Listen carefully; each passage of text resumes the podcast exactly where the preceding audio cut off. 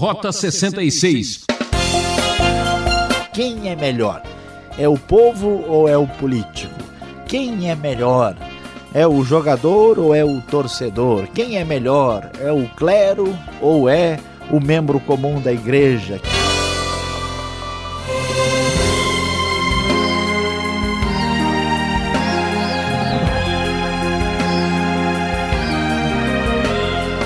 Não somos os melhores, mas fazemos o melhor para você. Rota 66 segue sua aventura na série de Romanos, hoje vendo o capítulo 3. O professor Luiz Saião vai expor a real condição humana. Ninguém é melhor do que ninguém e nem pior do que os outros. É tudo farinha do mesmo saco. Esse é o tema da nossa aula. A nossa viagem agora vai explorar o interior do homem você sabia que o voo até a Lua não é tão longo, mas as maiores distâncias que devemos percorrer estão dentro de nós mesmos? A vida que não é examinada não é digna de ser vivida. Se você tem coragem, venha comigo.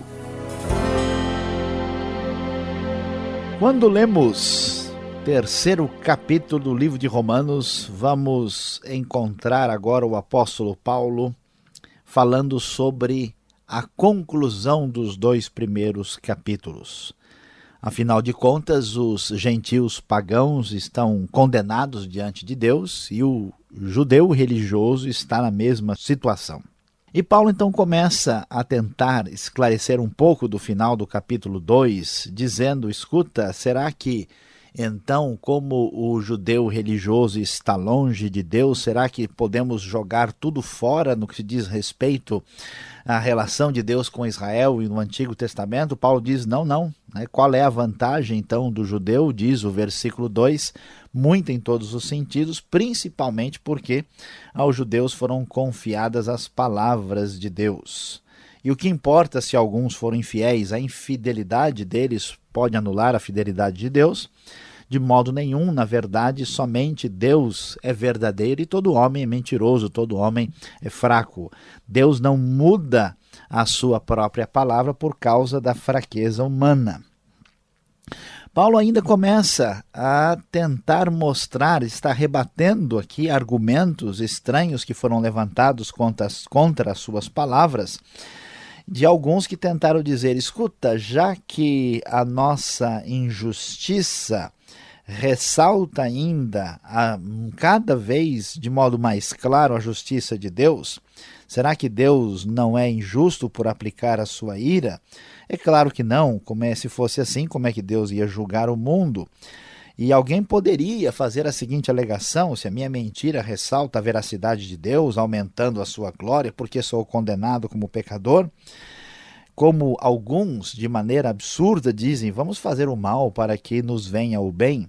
Paulo diz: olha, nesse processo de condenação, algumas pessoas usam de argumentos eh, incorretos, de raciocínios absolutamente incoerentes, tentando dizer: olha, se eu, praticando injustiça, me torno uma pessoa que permite que Deus seja glorificado ao usar a sua justiça, será que não estou ajudando a Deus? Será que não devo fazer o mal para ver para receber o bem? De modo nenhum, diz o apóstolo. E então ele começa a dizer, a responder à pergunta: afinal de contas, quem é que está numa posição de vantagem? Quem é melhor?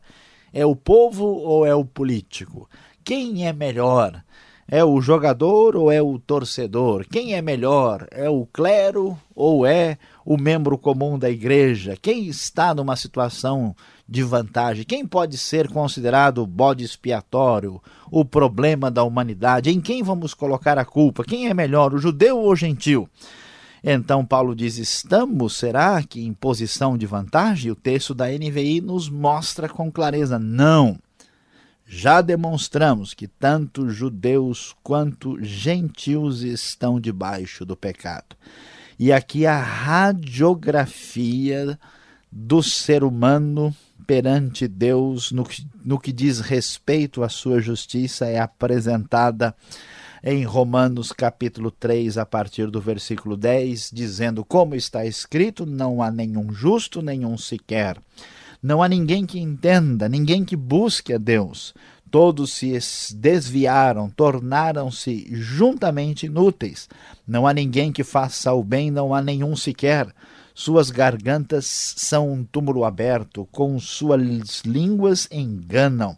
Veneno de serpentes está em seus lábios, suas bocas estão cheias de maldição e amargura, seus pés são ágeis para derramar sangue.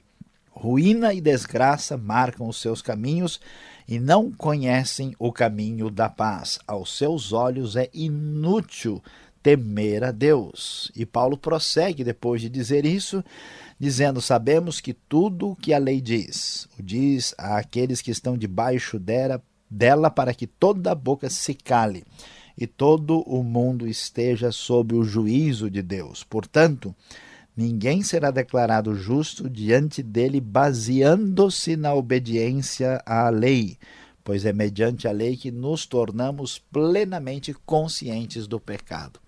Paulo então começa a provar aquilo que sabemos da linguagem bem popular: é tudo farinha do mesmo saco. Não existe ser humano superior a ninguém do ponto de vista da sua justiça perante Deus.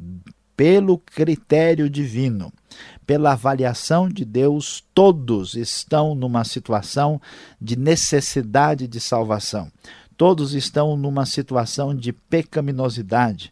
Todos estão numa situação de fragilidade perante Deus e não têm nada a apresentar a Deus em seu próprio favor. Não há nenhum justo, no sentido pleno, não há nenhum sequer. Todos igualmente se corromperam e pecaram perante Deus. Quando nós queremos tentar mostrar justiça própria, geralmente nós nos baseamos nos nossos próprios princípios e preceitos. Nós nos comparamos com as pessoas que aparentemente são piores do que nós, mas diante da justiça divina, diante dos padrões de Deus, ninguém pode ser considerado justo, todos são igualmente pecadores.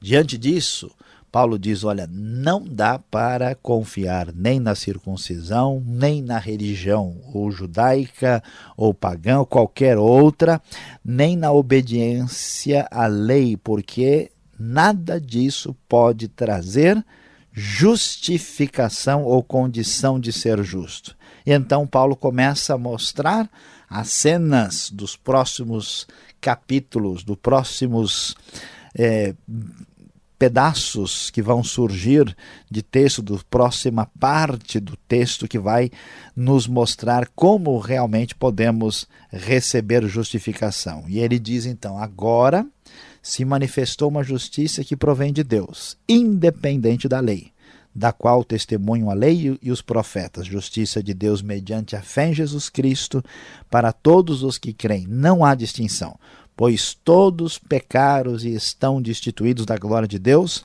sendo justificados gratuitamente por sua graça por meio da redenção que há em Cristo Jesus. Deus o ofereceu como sacrifício para propiciação mediante a fé pelo seu sangue, demonstrando a sua justiça. Em sua tolerância, ele havia deixado impune os, os pecados anteriormente cometidos, mas no presente demonstrou a sua justiça a fim de ser justo e justificador daquele que tem fé em Jesus. A justiça de Deus não será por meio da lei, mas sim por um outro princípio, que é o princípio da fé.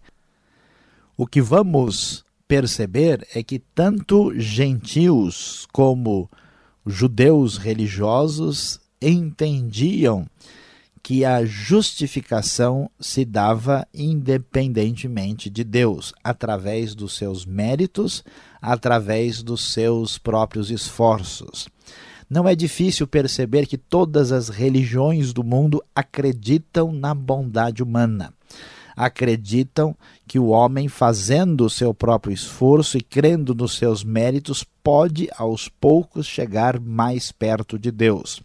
A grande novidade que o Evangelho nos traz aqui no livro de Romanos é que todos estão numa situação de não poder agradar a Deus por meio das suas obras, por meio da obediência à lei. Então, a lei havia sido dada, mas não com o propósito de salvar ninguém. A lei não era o remédio para o pecado. Nós nos tornamos, versículo 20 deixa claro, plenamente conscientes do pecado. A lei nos mostra como um espelho onde estão as nossas manchas e quais são essas manchas e esses defeitos e esses problemas que estão em nossas vidas, mas ela não serve como algo capaz de nos purificar, de nos salvar, de resolver o problema do pecado que atinge gentios, pagãos e religiosos, judeus ou não. Portanto, Paulo diz: a grande verdade é que agora em Cristo se manifestou uma justiça, ou seja, Deus vai atribuir justiça a quem não tem justiça, independente da lei. Ele se tornará justo e justificador daquele que tem fé em Jesus. E o texto bíblico vai terminar dizendo: Escuta, será que a nossa pergunta é quem é que era melhor? Quem é que realmente poderia ter algum motivo de orgulho ou de vanglória, como diz o versículo 27. Não existe, está excluído. Por quê? Baseado em que princípio? No da obediência à lei? Não, mas no princípio da fé. O princípio da fé acaba com qualquer orgulho humano. Porque se eu acreditasse que eu poderia ser aceito por Deus por praticar, por exemplo, caridade, as pessoas que têm mais recursos levariam vantagem. Se eu acreditasse que eu seria aceito por Deus por praticar boas obras, pessoas que têm deficiências ou têm dificuldades estariam numa situação de prejuízo. Mas o princípio de Deus é a fé. Todo mundo pode crer. Por isso é um princípio muito mais igualitário. Então o texto diz: sustentamos que o homem é justificado pela fé, independente da obediência à lei. Deus, portanto, não é Deus só dos judeus, nem só dos gentios. Ele é Deus de ambos, é Deus dos judeus e dos gentios também, visto que um existe um só Deus, que pela fé justificará, versículo 30 na NVI, os circuncisos e os incircuncisos. E desta forma não anulamos a lei. A lei tinha um propósito, mas a lei não tinha o propósito de salvar. A fé não anula a lei, pelo contrário, nós confirmamos a lei, ah, entendendo-a com a sua, de acordo com a sua própria finalidade, o seu verdadeiro propósito. Que Deus nos abençoe na compreensão correta da verdadeira justiça de Deus que recebemos por meio de Cristo Jesus.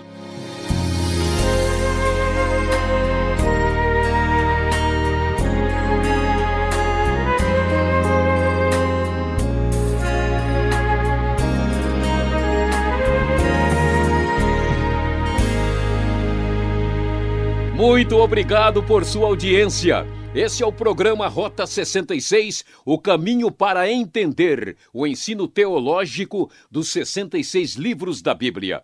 Você está ouvindo a série Romanos com o tema É tudo farinha do mesmo saco. Você já sabe, sua participação é muito importante. Escreva: Caixa Postal 18.113, CEP 04626-970, São Paulo, capital. E o nosso e-mail é rota66 transmundial.com.br. Rota 66 tem a produção e apresentação de Luiz Saião, redação Alberto Veríssimo, locução Beltrão uma realização transmundial. Vamos para a segunda parte do programa. Quem pergunta quer saber.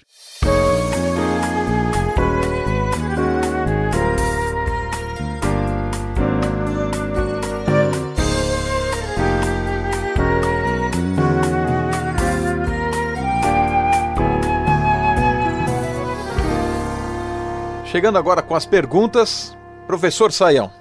Capítulo 3 de Romanos fala de todos nós, né? Não tem jeito. Agora, todos se corromperam? Não tem jeito mesmo? Como é que é isso? Eu, qualquer gesto meu agora é um gesto ruim. Tudo que eu faço tem um significado perverso? É isso mesmo que o texto está querendo dizer? Pois é, Pastor Alberto, a questão aqui precisa ser bem entendida, porque algumas pessoas às vezes não conseguem entender com exatidão o que significa essa absoluta pecaminosidade do ser humano. Ou até no, no dizer da teologia existe o que é chamado, né, até principalmente entre os calvinistas, de total depravação do ser humano. Então a pergunta é: escuta, se eu dou um presente para minha mãe nos dias no dia das mães eu estou cometendo uma atrocidade já que todos são maus e perversos né? Meu filho de três anos que está brincando né de carrinho na sala está cometendo um crime imperdoável né? Como assim que tudo que eu faço é mal e é perverso?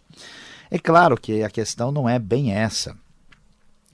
Quando a Bíblia diz que todos nós somos pecadores e somos maus por natureza, não significa que somos incapazes de fazer alguma coisa boa. Por quê? Porque nós somos feitos à imagem e semelhança de Deus. Então, claro que todas as pessoas têm atitudes boas e más. A grande diferença está no fato de que nenhuma das nossas ações é imaculada. Então, por exemplo, eu posso fazer uma oração, uma prece numa igreja. E uma prece é uma coisa boa, todo mundo deve fazer uma oração, uma prece. A diferença é que dificilmente essa minha prece passa pelo teste de Deus, porque eu vou falar motivado pelo como os outros vão me ver, através das palavras que eu disse, eu vou falar motivado às vezes por uma atitude de orgulho ou uma atitude de exibição. Então, em todos os nossos atos, a presença do pecado está lá. É como uma pessoa que está doente ou com tuberculose. Né? Não tudo que ele faz é tuberculose, mas em todos os seus passos a doença está presente. Então nós estamos totalmente adoentados pelo pecado. Nem tudo que nós fazemos é doença pura, mas nós só vamos sarar se tomarmos o remédio. E esse remédio está em Cristo. Tá certo. Agora no versículo 5 do capítulo 3 aqui de Romanos, tem um, uma frase que chama atenção. Falo como homem. O argumento humano ou é uma inspiração divina? A gente pode explorar um pouco esse assunto? Sem dúvida. Alberto, olha lá, o texto nos diz no versículo 5 o seguinte: Mas se a nossa injustiça ressalta de maneira ainda mais clara a justiça de Deus, que diremos? Que Deus é injusto por aplicar a sua ira? Aí, entre parênteses, estou usando um argumento humano. Então veja, Paulo não está dizendo aqui que essa palavra é dele, não é de Deus. Ele não está dizendo aqui que isso é um argumento que não deve ser inspirado. Vamos tirar esse pedacinho da Bíblia que não vem de Deus. Ele está argumentando, ele está respondendo a certas críticas que foram levantadas contra o raciocínio do Evangelho. Então ele faz a pergunta: será que alguém pode dizer que Deus é injusto por aplicar a sua ira? Então o que eu estou dizendo aqui dentro do meu argumento é que isso é um argumento puramente humano, que as versões mais antigas usam a expressão falo como homem. Então, isso faz parte do argumento de Paulo e deve ser compreendido, vamos dizer assim, no, no parágrafo parágrafo completo do texto, mas não que dê para a gente separar, dizendo, olha, isso aqui é um texto de Paulo, isso aqui é de Jesus, isso aqui é de José, isso aqui é de Maria, isso aqui é de Deus. Não, a maneira de entender assim está completamente equivocada. É tudo palavra de Deus, mas entendida como frase no meio de um argumento maior. Tá certo. Eu já encontrei com vários jovens e o pessoal se entusiasma em falar: bom, ali a Bíblia eu sei que é grande, tem tanta coisa para ler. E eu só fico agora no Novo Testamento, porque o que interessa é Jesus. Agora, no texto aqui de Romanos, fala muito sobre lei. E aí a gente tem que olhar, ver lá para trás, no Antigo Testamento. A pessoa era salva pela lei no Antigo Testamento, agora não é mais, ou o que importa mesmo é a fé no Novo Testamento, a fé em Jesus, e vamos deixar o Velho Testamento como um livro do museu. Olha, Alberto, essa questão da lei, às vezes traz tanta confusão que um dia alguém me perguntou: sabe o que é lei? Eu falei: não, de acordo com Cebolinha, a lei é o marido da lainha. Então veja só que confusão, né? Veja que, até que ponto a coisa chega. Mas vamos voltando para o texto, deixando a brincadeira um pouco de lado. Veja bem, a lei, a lei não tinha e nunca teve função de salvar ninguém. A função da lei era, em primeiro lugar, mostrar qual é o padrão de Deus. A lei revela o caráter santo e perfeito de Deus. A lei mostra o paradigma de Deus para o homem, tanto é que o pecado é a transgressão da lei. A lei comprova e mostra para nós que nós estamos muito aquém do padrão divino. Ela mostra a nossa insuficiência. E, além disso, a lei serviu de uma base de comunhão e relação com Deus no Antigo Testamento, mas jamais a lei pôde salvar qualquer pessoa. No Antigo Testamento, a pessoa era salva por uma promessa da intervenção divina. Essa promessa queria acontecer. Ele esperava o Messias que chegaria. E nós somos salvos pelo Messias que já veio. O princípio de salvação, no livro de Romanos vai mostrar, sempre foi o princípio da fé. Portanto, a lei não salvou nem no Antigo nem no Novo Testamento. É muito importante entender isso e várias pessoas às vezes estão confusas a esse respeito. Então quem salva não é a lei, é o Rei Jesus, né? Exatamente. tá Aí certo. voltando à teologia do Cebolinha. o livro de Romanos vai falar muito sobre esse assunto. Agora, propiciação, uma palavra que até a gente engasga para falar. E repetimos, mas muitas vezes nem sabemos o significado. Onde ela se encaixa aqui para a nossa fé? Propiciação. No versículo 25 a gente pode encontrar ela. Pois é, né? esse é o famoso versículo, o texto que a pessoa pula, lê o próximo para evitar ler propiciação. Né? A propiciação é uma expressão que tem origem na Arca da Aliança. Ela tinha a tampa né, ou o propiciatório. A tampa da arca era chamada da, da tampa do propiciatório ou só de propiciatório. O que, que é propiciar? Propiciar tem a ver com a ideia de desviar a ira de Deus. Os deuses pagãos ficavam irados por razões egocêntricas, por qualquer motivo, e às vezes até se vingavam dos seus subalternos. O Deus da Bíblia manifesta sua ira de maneira ética contra o pecado como expressão da sua santidade e justiça. A ira de Deus deve nos atingir. Quando o sacrifício é propiciatório, ele desvia a ira que havia de cair em nós. Ele cobre as nossas transgressões. A palavra né, no hebraico era o caporet, a tampa da arca, é aquilo que cobre as transgressões. Então, o sentido aí é exatamente um sacrifício que desvia a ira e remove o pecado, trazendo uma condição de perdão e de justificação por meio dessa chamada propiciação. Olha lá, repita comigo sem gaguejar, hein? Propiciação. Tá certo, Saia. Muito obrigado pelas respostas. E você que quer conhecer mais aquilo que Jesus fez para te salvar, fique ligado no Rota 66.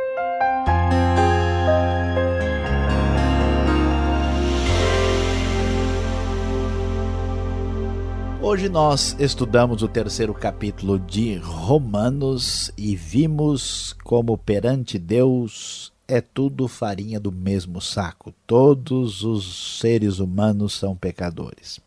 A grande verdade que fica para nós depois de lermos esse texto é: chega de justiça própria.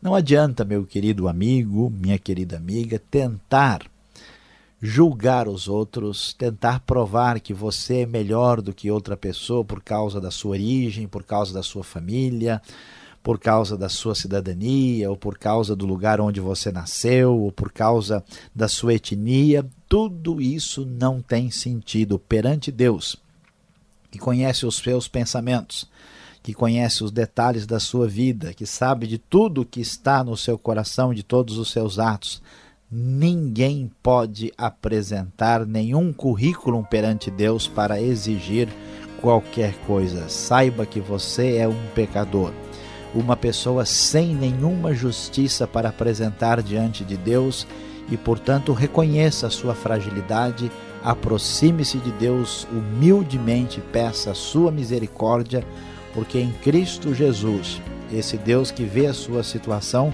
pode te dar salvação vida eterna, perdão e uma nova vida muito abençoada. Que Deus abençoe o seu coração.